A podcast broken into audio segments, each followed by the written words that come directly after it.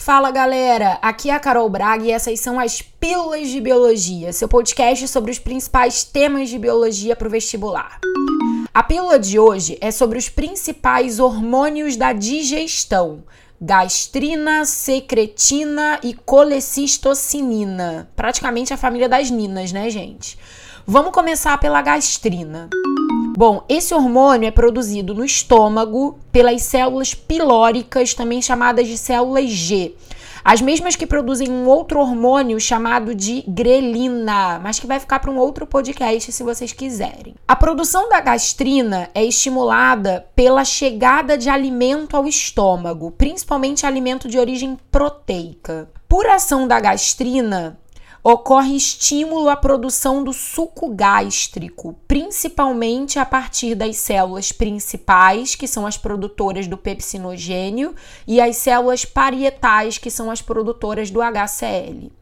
Por ação desse hormônio, também ocorre estímulo ao peristaltismo gástrico.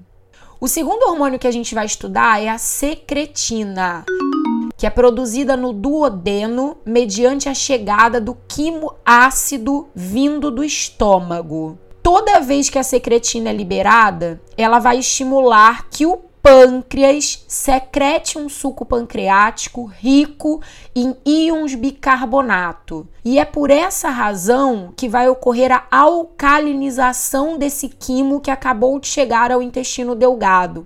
O que vai ser especialmente importante para que as enzimas que atuam no intestino delgado tanto as do suco pancreático como as do suco entérico trabalhem no seu pH ótimo. Um outro hormônio que a gente vai estudar é a CCK, também chamada de colecistocinina, colecistoquinina ou pancreosimina.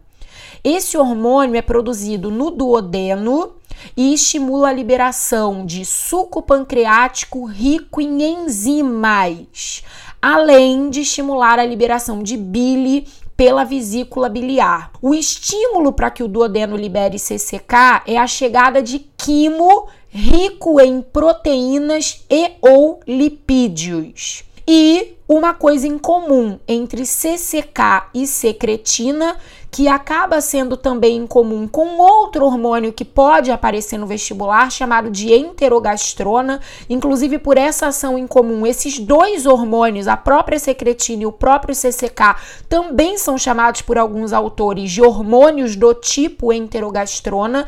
Entero significa intestino. Gastro significa estômago. Então, enterogastrona seria uma comunicação entre o intestino e o estômago, inibindo a produção de suco gástrico e também inibindo a peristalse do estômago, como uma forma amiga do intestino avisar para o estômago: ó, oh, o alimento já chegou aqui, agora deixa a digestão com a gente, pode sossegar o facho por aí.